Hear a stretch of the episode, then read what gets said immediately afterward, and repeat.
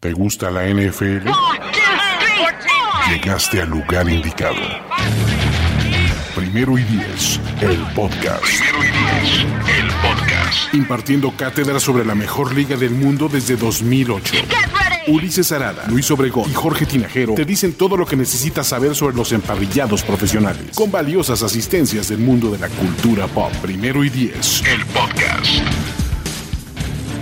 ¿Qué tal amigos de Primero y Diez? Estamos en la tercera emisión de NFLenials. En esta ocasión pues ya no nos acompañará Ulises Arada. Seremos completamente pues yo con Gerardo Jiménez. Eh, me presento rápidamente. Bueno, soy Alejandro Martínez. Me pueden encontrar en Twitter en arroba ale31mg. Y pues bueno, Gerardo, ¿cómo estás? ¿Qué tal Alejandro? Eh, NFLenials, NFL, eh, volumen 3. Eh, Así es, eh, pues eh, emocionados de estar en este nuevo episodio del podcast, el, nu- el nuevo podcast de la familia de Primer y Diez. Eh, hoy tenemos temas interesantes que hablar eh, y pues vamos a arrancar.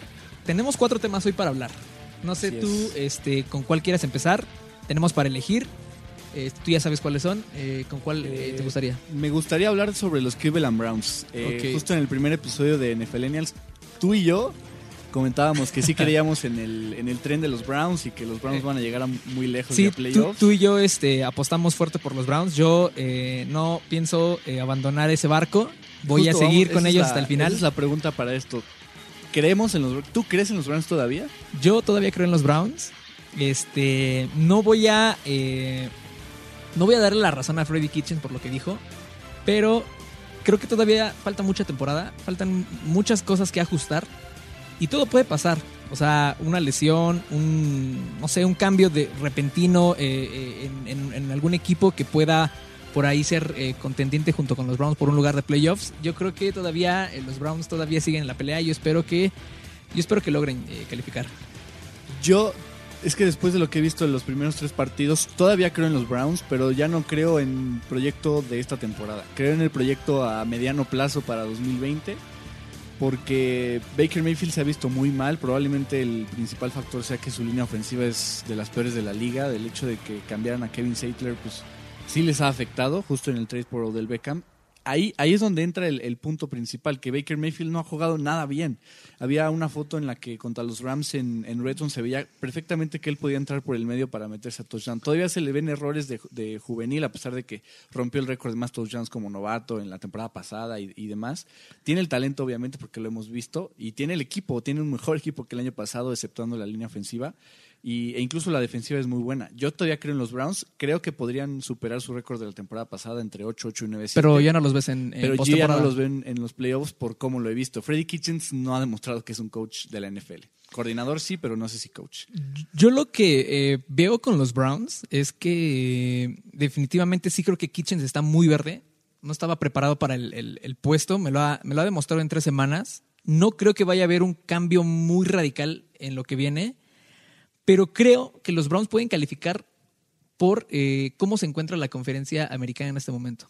Eh, los Steelers para mí eran un equipo de playoffs, pero me queda claro que ya no, eh, o sea, se, abrieron- se abre un lugar con el nivel que están mostrando y va a haber cinco o seis equipos que van a estar peleando por los, los boletos que estén después de uno Pats, Kansas City y eh, se me olvida otro más. eh, ¿Los Chargers? Los Chargers no sé, porque eh, esta semana tienen un duelo importante. No tienen duelo muy o sea, fácil. o sea, o sea, hay, duelo- equipos que, no pensaba decir que podían estar en playoffs, pero eh, eh, los Bills, eh, creo que ¿Los Bills? los Bills podrían meterse a playoffs. No, la verdad es que, la verdad es que semana, comienzo, a, comienzo a, a manejar esas palabras. eh, esta, sema- esta temporada de Bills, postemporada, no lo imaginaba al inicio del año, pero creo que, el, repito, por cómo está la conferencia en este momento, hay mucha competencia y creo que varios equipos eh, con, híjole, yo diría que un nivel mediocre podían estar en postemporada este año. Justo eh, me acuerdo de un equipo que tú descartabas después del retiro de Andrew Locke, que eran los Colts. Para pasar a otro tema, ahora que Jacoby Brissett tiene a los Colts 2-1, ¿tú crees que los Colts puedan llegar lejos con Jacoby Brissett? ¿O hasta dónde llevará Jacoby Brissett a estos Mira, Colts? yo te seré honesto. Yo cuando eh, eh, se dio lo del retiro de Locke, yo no aposté, pero sí este, pensé que los Colts iban a ser un equipo, no un equipo tan malo, al que eh, probablemente podías decir que era entre los peores de la liga. Iba a ser un equipo que iba a ser incómodo por eh, evidentemente el equipo que tienen, que no es un, mal, un mal roster, pero no los veía eh, ni cerca de, playoffs. Yo en, en, ese momento pensé que los Jaguars y los Texans tenían como que el juego eh, de, la, de la división del sur, pero después de tres semanas creo que Brissett lo ha hecho bastante bien. Y la realidad es que yo creo que el que Brissett esté jugando bien le da como que ánimos a toda la organización para que realmente pues estén eh, eh, con la motivación en eso, ¿no? Eh, con miras a postemporada. Yo no creo que los Colts puedan llegar a playoffs justo por la, por la competencia en la conferencia americana que tú comentabas. Sigo manteniendo que los Bills van a llegar a playoffs y como el quinto sembrado. No creo que pues, puedan ganar la AFC con los Patriots ahí, pero sí creo que, que los Colts pues, no, no puedan superar a los Jaguars, porque los Jaguars, a pesar de que van con un peor récord al momento, al, al final van a tener una, pues, una mejor marca, ¿no? Los Colts sí tienen un proyecto importante con Jacoby Brissett. Yo creo que sí sorprendió no, a todos. Lo tienen porque le dieron extensión de contrato por tres años. Exacto, entonces, además. eso, eso dice que evidentemente están comprometidos con él. Eh, aunque no descarto que en algún punto, eh, híjole, no sé si en algún punto puedan hacer un trade por un coreback. No lo sé. O si sea, yo- creo- Brissett sigue jugando como lo está haciendo, no creo que valga la pena hacer ese trade. Y más digo, esta semana yo creo que las ausencias importantes que serían las de Malik Hooker, el safety, el wide receiver Ty-. Hilton, les llega de la No mejor jugar T.Y. forma. Probablemente no juegue. Probablemente no juegue por la lesión de, de cuádriceps que sufrió contra los Falcons la semana pasada. Y tiene un rival bastante cómodo y en casa como para tener otra victoria contra los Raiders. Pero Sí. los Colts, a la larga, no creo que lleguen a playoffs. A pesar de que su calendario no luce tan mal a mitad de temporada, se les vienen partidos durísimos contra Chiefs y contra los Texans después. Entonces, Sí, y hay eh, al menos este de ahí de la semana 11 a la, a la 15 es una parte clave para ellos porque van a enfrentar a los Saints y equipos con los que van a estar peleando eh, prácticamente el, el boleto a playoffs que es este Texans y Titans. y los Jaguars Y también. los Jaguars también, entonces este, van a ser rivales muy duros para ellos, eh, muy este, compromisos importantes. Y ahí se va a definir, ahí se va a definir este, qui- quiénes van a ser este, los, los seis que eh, lleguen a playoffs por parte de la AFC. Ok, pero entonces, a- como conclusión para por, por el tema de Jacoby Brissett y los Colts, ¿tú sí ves a los Colts llegando a Eh, playoffs? creo que sí, creo que sí, el, eh, tienen talento, Jacoby Brissett lo está, lo está haciendo bastante bien y eso eh, va a, digamos, eh, a contagiarlo a todo el equipo y, y van a poder hacer una buena temporada. Y ya después en playoff ya es otra historia, pero eh, creo que sería muy, eh, sería una buena, este, un buen logro que lo hagan. Sí, totalmente. Sería, sería un buen logro que los Colts avancen a, a postemporada. Totalmente, y más por las expectativas que se, que se tenían después del retiro de Andrew Locke. Y, y yo creo que sí pueden quedar en punto 500 o un poco arriba. No sé si para playoffs, pero sí tienen el proyecto para llegar sin duda. ¿no? Pero bueno, esa es una. Jacoby Brissett, ya hablamos rápido de, de, de Brissett. Y viene después eh, otro coreback que lo hizo bastante bien en su, en su, en su, en su debut. Como titular. Hablamos de Daniel Jones de los Daniel Giants, Jones. que sorprendió a. Yo creo que a todos.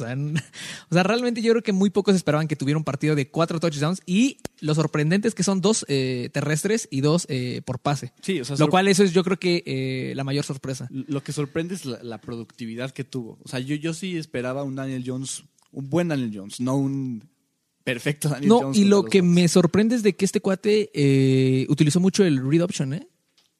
Es que justo, eh, él es un quarterback que tiene como recurso correr. Es, ese recurso yo no... Tuvo en eh, en, con- bueno, en colegial y ahorita lo está utilizando. Entonces, yo creo que Daniel Jones es, bueno, se notó completamente, es este el quarterback que, pues perfecto para los Giants. Justo todo el mundo criticó la selección tan alta que fue Daniel Jones en el draft pasado. O hasta ahora, pues parece que está como que medio justificándolo. Tal vez sí lo está eh, ar- argumentando que por qué fue el pick 6. Pero me, me, me deja un un buen sabor de boca su actuación, eh, especialmente por el, el equipo que tiene a su alrededor. No es un equipo que digamos, wow, o sea, qué sorprendentes armas aéreas tiene. Pues las Eh, tiene, digo, el Titan de Van Ingram es, Ivan Ingram y Sterling Shepard, pero me parece, o sea, a lo que voy es, me parece un, un cuerpo bastante justito. Ya va a tener a Golden Tate a partir Y, de la siguiente semana. va a ser una va a ser un buen Entonces, refuerzo Tate y, y, pues yo creo que la verdad no veo a los Giants en playoffs. No, pero- yo tampoco creo que los Giants lleguen a playoffs y puede que terminen con un récord de 6-10 o 7-9. Sí, un récord eh, perdedor. Pero sí sobre las expectativas si hubiera estado solo Eli Manning. Sí, O sea, si pero, hubieran aguantado pero al menos este ya este el cambio fue positivo y Totalmente. pues y se vio eh, algo muy bueno este esta semana.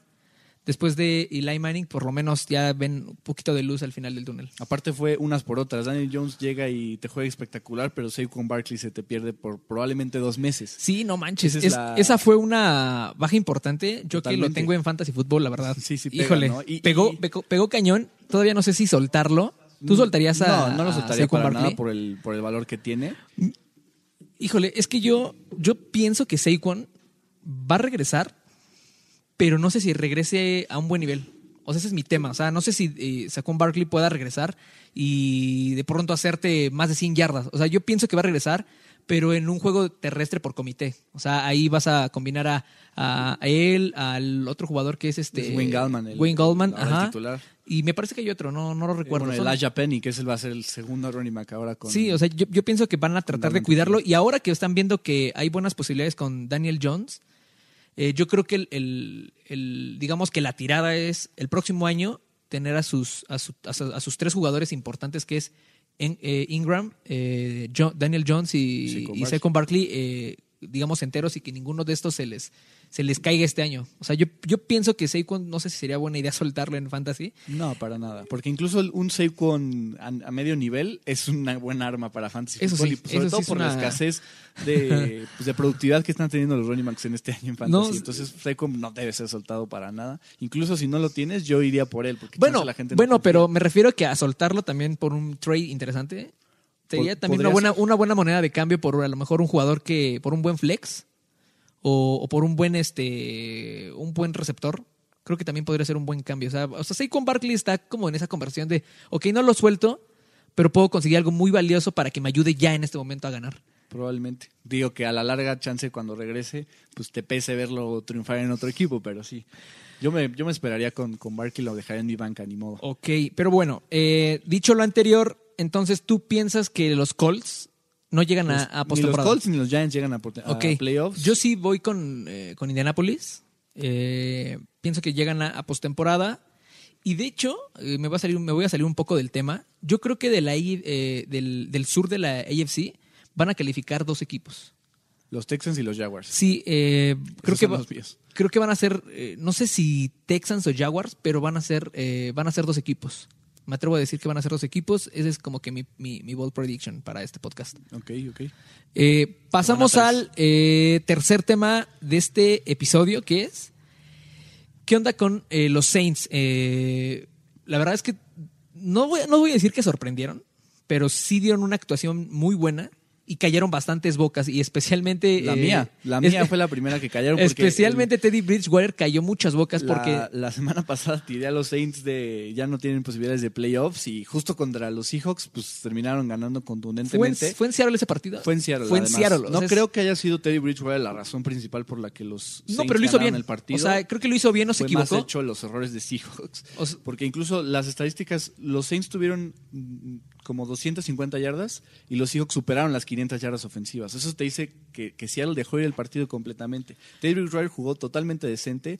Se aprovecha- o sea, aprovecharon el hecho de que tienen a un jugador como Alvin Kamara, lo explotaron y eso pues les ayudó mucho. Bueno, pero, o sea, en, en- en esas alturas, cuando pierdes a tu titular, yo creo que lo mínimo que esperas es de que tu suplente, si no te va a dar partidos sorprendentes, por lo menos de que no cometa errores y no entregue el balón. y eso fue lo que hizo. Y eso fue lo que hizo. Y yo creo que eso, mientras los Saints le den el balón a Camara las veces que sea y eh, Teddy Bridgewater no comete errores, yo creo que los Saints tienen muchas posibilidades de ganar. Y si lo hicieron en Seattle, que es un campo complicadísimo de, de sacar una victoria de ahí, y más cuando es un, un rival de, de conferencia, mm, o sea, me queda claro que le pueden ganar al rival que sea de la, de la NFC. O sea, los Seahawks me parecen un, equipo bien entrenado para jugar en casa. Y es ese tipo de partidos que los Seahawks no pierden.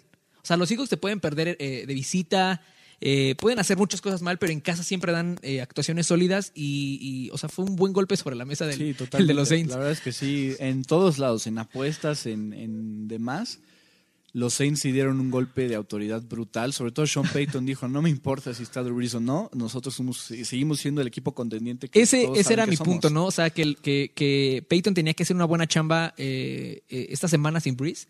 Y al menos ya pasó la primera prueba importante que era ganar en Seattle. Ahora viene la segunda que es ganar eh, ante los Cowboys, que son, yo creo, en este momento, para muchos el equipo probablemente uno de los favoritos para eh, la conferencia nacional eh, después de tres semanas, ¿no? Porque no voy a decir que es ya el, favorito ahorita en este momento eh, principal, pero al menos en tres semanas de, temporada regular. los más fuertes dentro Los Cowboys sí están fuertes y pues es otra prueba importantísima para, para, para los Saints. ¿Tú cómo ves este juego? ¿Crees que puedan sorprender o se consideraría sorpresa que ganen? Sorpresa sí por, por la expectativa tan alta que tienen los Cowboys ahorita pero sí los veo ganando porque es, o sea, es el, todos los factores les ayudan a los Saints. Es en domingo por la noche, es en New Orleans. Sean Payton demostró que tiene la capacidad para llevar un partido tan complicado como lo era Seattle, ahora como lo va a hacer los Cowboys. Si bien el historial reciente favorece a Dallas contra los Saints, sobre todo la temporada pasada cuando iban invictos o creo que habían perdido apenas uno. Eh, ¿Es Sunday Night? Eh, es Sunday Night. va a ser un buen partido. es un muy buen partido. Probablemente sea el mejor Sunday Night que tengamos hasta ahora, ¿no? Probablemente. Por el nivel. Y eso sin Breeze. O sea, es una sorpresa que a esas alturas estamos diciendo que este pueda ser el mejor Sunday Night sin Drew Brees. la presencia de Drew Brees. Y es, que, y es que sí lo va a hacer. Yo creo que va a ser un partido muy bueno. O sea, sí va a ser un partido muy bueno. La defensiva de, New Orleans tiene, tiene que rifársela. Tiene que rifársela como lo hicieron contra los Seahawks. O sea, digo, Seattle sacó de donde sea, pero los Saints sacaron de donde sea, pues puntos.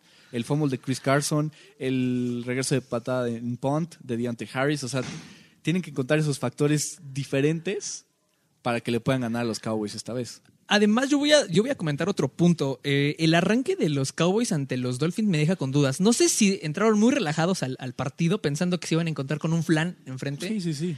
O, o realmente sí los exhibieron en algunas zonas, porque Miami eh, tuvo un, buen arranque. O sea, o sea, no sé, precisamente es mi bronca. No sé si fue. O sea, que, que, lo, que los Cowboys le echaron hueva al principio o, o, realmente sí fue como que de repente no se esperaban que eh, los Dolphins respondieran de esa, Yo de esa manera. Una parte de las dos, porque Josh Rosen jugó mucho mejor de lo esperado. Sí, evidentemente sí, es un, es un mejor equipo. Creo que Miami, un poco mejor. Tampoco voy a decir que es no, no, o sea, radicalmente mejor. tres partidos ganados esta temporada, sin duda. Pero sí pusieron un poco en su lugar a Dak Prescott. O sea, la intercepción que lanzó a Bobby McCain, ese, ese es un pase Dak Prescott de la temporada pasada. Lanzó un pase con tres, tres defensivos de los, de los Dolphins y un receptor dijo como, ah, pues la voy, a, la voy a lanzar y la va a atrapar mi jugador. Y no, fue un pase terrible, eh, demasiado eh, arriesgado. Eso, eso nos dice que Dak contra un buen equipo puede cometer y ser vulnerable a esos errores. Exacto, exactamente. O sea, esa es una defensiva tampoco brutal. La defensiva secundaria de los Saints sigue siendo bastante deficiente, pero la presión que le pueda dar Cameron Jordan y el resto de la línea defensiva de los Saints como Marcus Davenport, eh, yo creo que sí va a ser un reto importante para Dak Prescott que demuestre que sí es un quarterback el que está haciendo al, principio. O sea, eh, en pocas palabras me dices que, bueno, me estás diciendo que el plan de juego de los de los Saints puede ser enfocarse en Zeke y dejar que Dak les gane el juego. Pues no, o sea, yo creo que la cosa de los Saints va a ser presionar, presionar a Dak Prescott para que cometa el tipo de errores que, que ya le hemos visto y los Cowboys yo creo que van a tratar de aprovechar a, Ezekiel Elliott, o sea, van a explotar a Ezekiel Elliott porque contra los running backs los Saints todavía como que no agarran un poco el hilo. Entonces yo creo que este partido sí lo van a ganar los Saints al final, va a ser un partido cerrado, no estoy diciendo que fácilmente, pero digo, va a ser un, va a ser un buen partido. Eso parece un partido en el que los Cowboys van a demostrar si, si sí son, porque es la duda de que no solo han jugado contra equipos eh, débiles, y la, y la, y la prueba de, los Saints de confirmar que son un equipo de verdad, sin Breeze, y que lo de Seattle no fue una consecuencia de los errores de, los Seahawks. O sea, yo creo que es un, es un buen parteaguas para los dos, y yo creo que va a salir avante el New Orleans en este partido. Yo también voy New Orleans a este juego, eh, principalmente por el tema de la localía. Creo que les puede ayudar bastante. Y más por la noche. siempre que es en, en, en primetime en New Orleans, pocas veces he visto a los Saints perder. Sí, y además, este, no sé, creo que, híjole, yo creo que te di, o sea, repito, Bridgewater lo hizo bien, no cometió errores, pero creo que todavía puede dar más, o sea, todavía su potencial es mayor y creo que confío en que va a dar un buen partido. O sea, en el momento en que los Saints lo requieran, lo va a hacer. Y es que es eso, o sea, no tiene presión porque sabe que tiene un juego terrestre sólido, una defensiva que no es mala, entonces no se siente con esa presión de tener que él eh, digamos, sacar las papas del fuego y lanzar, lanzar 30 eh, pases o tener que lanzar 300 yardas para ganar. O sea, es primero el juego terrestre, primero cámara, primero la defensiva y después eh, lo que yo tenga que hacer y lo que tenga que lanzar. Y yo creo que ya bajo ese panorama pues ya su nivel es más cómodo y se siente más, este, pues mi. Sí, no está solo. Yo creo que la victoria que tuvo contra Seattle es, pues es un golpe de confianza bastante bueno para Bridgewater. definitivamente sí. Ok, entonces este, New Orleans en Dallas ganan eh, los Saints. Los Saints. Los Saints y yo creo que podríamos decir que los Saints siguen siendo el principal favorito entonces en la NFC, si ganan el domingo. Sí, Sí, porque en algún punto va a regresar Drew Brees. Incluso dijo que él puede regresar antes de lo esperado. Entonces, ya para, ya para entonces, pues van a ser. O sea, si, si, los, si logran conseguir dos, tres triunfos más sin Drew Brees, y ya para cuando regrese Drew Brees, entonces pues, es un factor brutal para el New Orleans ser el contendiente en la conferencia nacional. Ok, ahora vamos a pasar. Cortamos el tema así, de tajo, y ya vamos a hablar ahora de las sorpresas para la semana 4, eh, porque ha habido sorpresas y vamos a ver, vamos a, bueno, vamos a hablar cada uno. ¿Quién cree que va a ser el equipo sorpresa que va a ganar esta semana? Vienen juegos importantes y aparentemente todos como que tienen su favorito muy, muy marcado. Pero vamos a tratar de desmenuzar a un favorito que pueda ser como que la sorpresa de la semana. ¿Empiezas o, yo empiezo? Pues me, gustaría empezar con, un, un, golpe durísimo. Ok. Los Patriots son favoritos por siete puntos en Buffalo. Okay. Yo creo que este partido lo ganan los Bills. Yo me voy de, lleno con los Bills otra vez. 4-0 es un récord que pondría a los Bills como contendientes y que demostraría que sí son un equipo de verdad. O sea, los Bills, eh, New England va a echar, como que va a entrar muy confiado al partido. No, no creo, no, no creo para nada, porque pocas veces yo he visto a New England confiarse en un partido. Pero va a ser un rival mucho más fuerte de lo que fueron los Bills temporadas anteriores. Ok, entonces los Bills para ti dan la sorpresa esta semana. Los Bills ganan esta semana. Mm, un marcador no lo sé. Yo creo que va a ser un partido de bajas, eso sí. Un, obviamente va a ser cerrado, pero los Bills ganan esta semana. Ok, los Bills ganan esta semana. Yo, yo voy a dar como sorpresa eh, a. Mm, no sé si. Eh, híjole. A ver, espérame. La verdad es que no he checado el calendario. Un partido que me gusta a mí es Tennessee en Atlanta. Tennessee en Atlanta. Favorito de los Falcons, creo que por cuatro y medio. Mire, yo voy a dar un pick sorpresa que me lo voy a sacar de la manga en este momento. Y yo voy a decir que los Lions van a ganar en, eh, van a ganar en, Detroit. ¿Contra los Chiefs? Contra los Chiefs. Contra los, Patrick Mahomes Chiefs. Contra los Patrick Mahomes Chiefs. no, contra los Patrick Mahomes. No, contra los Kansas City Patrick Mahomes, ¿no? pues sí. O sea, y, es un partido importante porque es un partido de invictos. Los Chiefs pues, son los Chiefs con Patrick Mahomes, pero los Lions no han perdido. 2-0-1 es un récord que pues no, y además, o sea, nadie habla de los Lions porque a nadie les importa. O sea, es un equipo que honestamente, con todo respeto, pues nadie quiere hablar de Detroit. O sea, es un equipo que históricamente es perdedor y última, en los últimos años nos ha demostrado que es un equipo perdedor. Pero yo creo que este año tienen una buena defensiva. Una muy buena defensiva. Los Chiefs me parece que por el contrario sí están como en este momento de, somos el rival, la, el, todopoderoso, eh, la ofensiva imparable. Y yo creo que se van a topar a lo mejor con un baño de humildad. No voy a decir que los Lions son un mejor equipo y que. Pero yo creo que al menos este partido sí este, van a tener una sorpresita. Yo creo que los Lions ganan. Eh, va a ser un partido de altas. Creo, que, creo que los Lions iban a, a, responder. Y, esa va a ser la sorpresa. O sea, los Chiefs están acostumbrados a ir siempre arriba en el marcador y tener ventajas de 14 hasta más puntos.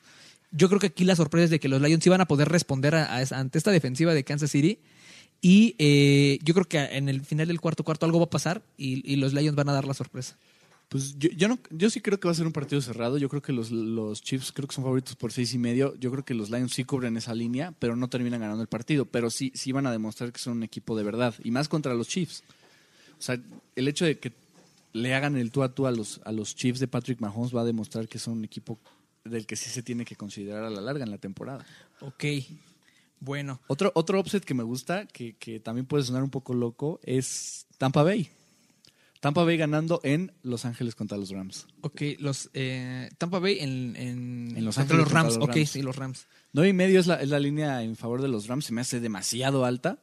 Yo creo que sí la cubren los, los Bucks. Y, y, es que, digo, hemos visto, James Winston contra los, contra los Giants jugó bastante bien. No tuvo los, los típicos errores que le hemos visto. Mike Evans tuvo 190 yardas y 3 touchdowns. Jugó brutal el juego terrestre. La verdad es que me sorprendió la actuación de los Bucks. Jugó bastante bien. Digo, terminaron dejando el juego y perdieron por un field goal al final de Matt Gay, que pues Bruce Arians todavía confía en él a pesar de haber fallado un punto extra ganador. Pero entre dos puntos extras, el field goal, el field goal ganador. A pesar de eso, los Bucks tienen una defensiva muy buena. Con Todd Bowles como defensive coordinator, lo han hecho bastante bien. Han demostrado que son un equipo capaz. Y los Rams, a pesar de que van 3-0, yo creo que ahora sí, yo espero que ahora sí, ya, ya se, les, ponga un golpe de realidad y demuestren que no son tan buenos como el récord dice. Ok, ahora vamos a hacer un ejercicio que eh, eh, hemos estado haciendo en la página de Primero y Diez eh, sobre quiénes son tu equipo favorito, tu equipo de excepción, el equipo que pasó de panzazo la semana 3 y el perdedor que resurgirá en la semana 4. No sé si quieras este, hacer esto. vamos a empezar. Si quieres, yo empiezo. Dale. Eh, el equipo que para mí es el favorito, y esto no es porque sea fan de los Pats, pero eh, me ha gustado mucho cómo se ha, desempeñado este equipo y tengo que admitir que en otros años no me gustaba algo de, los Pats. O sea, siempre había algo que no me gustaba, pero este año realmente sí disfruto ver cómo juega la defensiva y, y siento que la ofensiva irá mejorando en conforme avance la temporada. Probablemente sea una de las mejores defensivas que ha tenido Bill Belichick. Sí, probablemente sea una de las mejores, si no es que la mejor defensiva porque ha estado brutal.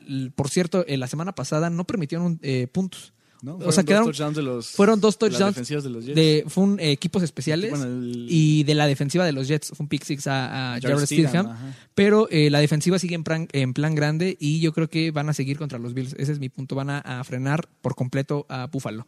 Entonces mi equipo favorito son Pats, equipo de excepción los Broncos, cero sacks, creo que siguen sin sacks. Me parece que sí. ¿verdad? Siguen sin sacks, lo cual es una sorpresa que no esperábamos. Y, Shaquille Barrett, que, se fue de Denver, lleva ocho capturas y es el líder en sacks de toda la NFL. ocho capturas con tres, en tres semanas. Dejaron ir a Shaquille Barrett porque confiaban en Bradley Chubb y en Von Miller y ellos no tienen. Y, Shaquille Barrett lleva ocho. Eso, es algo brutal. Eh, entonces, mi equipo de excepción sí son los, los Broncos. no esperaba ver a los Broncos 0-3, sin capturas y con una ofensiva inoperante. O sea, es un equipo realmente que está apestando en todos los aspectos. No esperaba que Big Fangio en ese momento estuviera siendo, con, o sea, con la presión que tiene encima. Eh, sí, son la decepción para mí. El equipo que pasó de panzazo creo que fueron este, los 49ers. Eh, Tuvieron la fortuna de tener a, los Steelers enfrente y de que su ofensiva no aprovechara todos eh, los regalos que le dieron. O sea, los turnovers fueron cinco y que eso no lo haya capitalizado San Francisco fue, perdón, este, los Steelers, fue, o sea, fue prácticamente suerte. O sea, fue suerte para los, eh, los 49ers y ganaron pese a esos cinco turnovers. Eh, y después mi perdedor que resurgirá en la semana 4 son los Eagles. Fly, Eagles, fly, on the road to victory. Yo también creo que los Philadelphia Eagles van a ganar. Eh, no sé si, para cuando se suba este podcast ya habrá sido el partido o no, pero yo creo que sí le ganan a los Packers. Yo, este, voy este Eagles, yo voy Eagles. Sí, totalmente. Mira, yo creo que los Packers tienen una buena defensa. Muy buena defensa. Y es algo que no, no habían tenido en años anteriores. Pero han enfrentado corebacks bastante... Pero ahora el punto es que la ofensiva no es tan buena ni tan, eh, tan capaz y no es tan eh, eficiente eh, en cuestión de, de, puntos. Me parece que ahora el, problema de los Packers radica en que la ofensiva no tiene los recursos. Uno, no tiene profundidad en su cuerpo de receptores. Es Davante Adams y ver dónde Aaron Rodgers. también ha sido buena arma. Esto es la magia de Aaron Rodgers. O sea, en Aaron Rodgers les tiene que poner balones atrapables a estos cuates para que puedan hacer buenas jugadas. O sea, no me creo que este Marquis Valdés Scalding pueda tener, eh, o sea, un partido donde constantemente esté eh, haciendo eh, cosas importantes al perímetro contrario. O sea, yo creo que este equipo sí realmente necesita armas, no las tiene y todo es su ofensiva y la magia de Aaron Rodgers. Y, por el contrario, los Eagles tienen un equipo más completo. La secundaria es bastante débil y más porque no creo que no se han enfrentado hasta ahora a, un ataque como el de los Eagles, que por cierto va a tener de regreso a, Alshon Jeffrey. Sí, eso sí. Carson Wentz es el mejor quarterback que van a enfrentar esta, esta temporada hasta ahora. Hasta ahora yo creo que eso va a ser eh, un factor importante y vamos a ver cómo está su defensiva contra un eh, ataque mejor. Pues sí, y bueno, ya para mantener el ejercicio, mi equipo favorito de hasta ahorita, que van a decir que soy fanático y no, los Bills, yo me mantengo con los Equipo Bills. favorito de los Equipo Bills. favorito hasta ahorita los Bills. Los 3-0 Bills, yo creo que sí. Bueno, me queda claro que tú estás eh, casado con los Bills este no, totalmente. Yo soy un fanático de Josh Allen y, yo creo que los Bills han demostrado que son un equipo capaz. El único fan de Josh Allen en México. Pues, Alejandro Martínez. Espero que haya alguien más, ¿no? Pero, y, no, y no le va a los Bills. No le va a los Bills. y, y es que los Bills han demostrado que, que pues, sí pueden hacer cosas importantes. Y ante los Patriots, incluso si no ganan, con que cubran esa línea y con que compliquen a los Pats, van a demostrar que son un equipo bastante capaz. O sea, ¿tú crees que los Bills van hacia arriba y van motivados? Sí, totalmente. Y los, yo sí veo a los Bills en playoffs como el quinto sembrado. No creo que ganen la división, ojalá, pero no creo. Y, y sí los ven en playoffs Ok. 100%. Equipo Por decepción. decepción, los Browns, totalmente. Los Browns, porque sí esperábamos Pues sí, más. Bueno, sobre sí. todo por cómo iniciaron la temporada. O sea, una derrota de 30 puntos en casa contra los Titans, contra los Titans de Marcus Mariota que está jugando terrible. Eso sí me decepcionó mucho y más porque tiene un equipo bastante completo. O sea, y, y el hecho de que Baker Mayfield esté jugando tan mal, también me está, o sea, fuera de, de la línea, pues O sigue sea, siendo el mismo Baker Mayfield. Entonces, y sí, eh, lo que comentas es muy cierto. Yo, eh, si bien es cierto que a lo mejor en cuestión de victorias me esperaba algo así, por lo menos me esperaba que su ofensiva fuera de las mejores. O sea, me esperaba que, o sea, teniendo dos receptores de como Jarvis Landry y Odell Beckham. y Odell Beckham, Y que- uno de los running backs más... eh, sí dinámicos, por así decirlo, o talentosos, eh, talento joven, Nick Chubb, yo me esperaba una ofensiva de 30 puntos por juego. O sea, me, o sea, me- o sea, me esperaba una ofensiva buena, me esperaba que Baker Mayfield estuviera ahorita en el top 5 de, de yardas por pase. Y no, la realidad es que o sea, la ofensiva de los Browns no ha caminado como se esperaba y por tanto los resultados no se le han dado. Además, es un equipo indisciplinadísimo. sí, O sea, es un equipo que realmente no tiene, híjole, no tiene un coach, o sea, no, no tiene coacheo. Freddy Kitchens no ha, no ha sido nada. O Bueno, sea, no hecho, tiene el control del equipo. Hay un dato brutal que, que Daniel Jones tuvo más puntos en fantasy esta semana que lo que ha tenido Baker Mayfield en toda la temporada. O sea, eso jamás nadie lo hubiera pensado. Sí, o sea, es- eso te dice todo de, de un poco de Baker Mayfield. Equipo que pasó de panzazo para la semana 3, pero para la semana 4, los Rams, totalmente. Los Rams. O sea, los errores de los Browns, el hecho de que hasta Freddy Kitchens se culpara a sí mismo de, de lo que ocurrió con sus, con sus jugadas contra los Rams en Sunday Night Football, pues yo creo que por eso sobrevivieron los Rams. Yo creo que esta semana les van a dar un golpe y pasando al siguiente punto, equipo que perdedor de la semana anterior que va a recuperarse este año, esta semana, son los Buccaneers. Los Buccaneers perdieron por, por errores en la segunda mitad y pues tuvieron para ganarlo y lo dejaron ir. Yo creo que contra los Rams van a sorprender y van a demostrar que son un equipo bastante capaz. sí, yo creo que los Bucks están teniendo como que este ajuste de Bruce Arians. Sí, o sea, se nota. o sea, se nota que realmente es, es lo que voy. O sea, un equipo que pueda ajustar y que pueda verse reflejado en victorias es un buen coacheo. Y sobre todo de Todd Bowles, el coordinador defensivo, ha demostrado que esa defensa es, es digo, manteniéndonos en fantasy, es el equipo que menos puntos le permite a running backs. O sea, eso te dice muchísimo. Sí, eh, como lo comentas, este Bucks eh, va para arriba. Eh, no sé si les alcance para playoffs por eh, la Probablemente no competencia. por la competencia que por hay la en el competencia NFC, que hay el NFC, para pero- a la larga, yo creo que sí tienen un proyecto interesante. Un proyecto interesante. ¿Es Jameis el futuro de los Bucks? Eh, yo, creo que sí, porque este es su año de prueba, este es el año en el que tienen que decidir los, los Buccaneers si le dan su quinto año de contrato de novato. Y ahí es donde tienen que darle una extensión pues, digna de un quarterback titular. Yo, Entonces, yo, yo sí difiero, pienso que Jameis, eh, en su momento confié en él, eh, digamos que lo vi como el futuro de los Bucks y de hecho pensé que iba a hacer cosas mejores, pero me está me ha decepcionado y yo creo que más este, este, este funcionamiento que han mostrado los Bucks eh, eh, en las últimas dos semanas, eh, yo creo que se debe más al cocheo. O sea, se debe más a la mano de Bruce Arians, no tanto porque eh, esté elevando su nivel y esté realmente jugando por ganarse una extensión. O sea, yo pienso que es más la mano de, de Bruce Pero, está, pero siempre James Winston es un quarterback que produce yardas y lo ha hecho, a pesar de que también produce muchas entregas de balón. Produce, produce muchas yardas y lo está haciendo ahorita, lo está haciendo bastante bien. Contra los Giants solo tuvo Bueno, una intercepción. Entonces, yo creo que sí, sí va a empezar a mejorar y sí va a demostrar que es el quarterback de los Bucks a futuro. Yo eh, sí difiero ahí. Yo creo que eh, Jameis, eh, esa es su última temporada en los Bucks.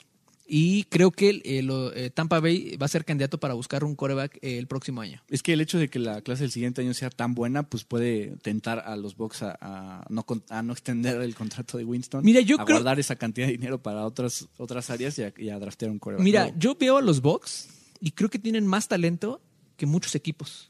Sí, o sea, la ofensiva, por lo menos tener a un jugador como Mike Evans. Como O.J. Howard, como y como. Oye Howard, que es eh, pick de primera ronda en 2016. el año pasado. El- no, 2017, Fue perdón. 2017. Ajá. Y que realmente no estés entregando los resultados, eh, por lo menos eh, que, que se esperan, o los resultados promedio. Eso habla de que Jameis, eh, pues, es un coreback de media tabla para, para abajo.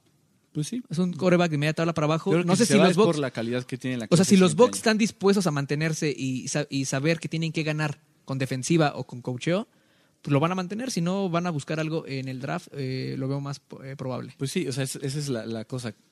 Ahorrar este ese dinero, conseguir un quarterback en el draft que tiene una- un talento brutal la clase del siguiente año y pues mejorar otras áreas. Pero bueno, esto yo creo que ha sido todo por el podcast número 3 de, de Millennials. Espero que eh, comenten. Eh, que los Bills sigan triunfando. Los Bills van a seguir triunfando pues en la NFL. 4-0. 4-0 los Bills. 4-0 los Bills. ¿Quién, lo, pues ¿Quién lo pensaría? Pues bueno, me despido. Yo soy Alejandro Martínez. Me pueden encontrar en Twitter como arroba ale31mg y a ti, Gerardo, ¿cómo? Eh, yo soy Gerardo Jiménez. Me pueden encontrar en Twitter como arroba gerardjc. La celebración ha terminado. Primero y diez, el podcast. Primero y diez, el podcast. Más verdades, desvaríos y sin sentidos en la próxima emisión de Primero y Diez, el podcast. Conducción, guion y concepto. Ulises Arada, Luis Obregón y Jorge Tinajero. Producción y voz en off, Antonio Sempere.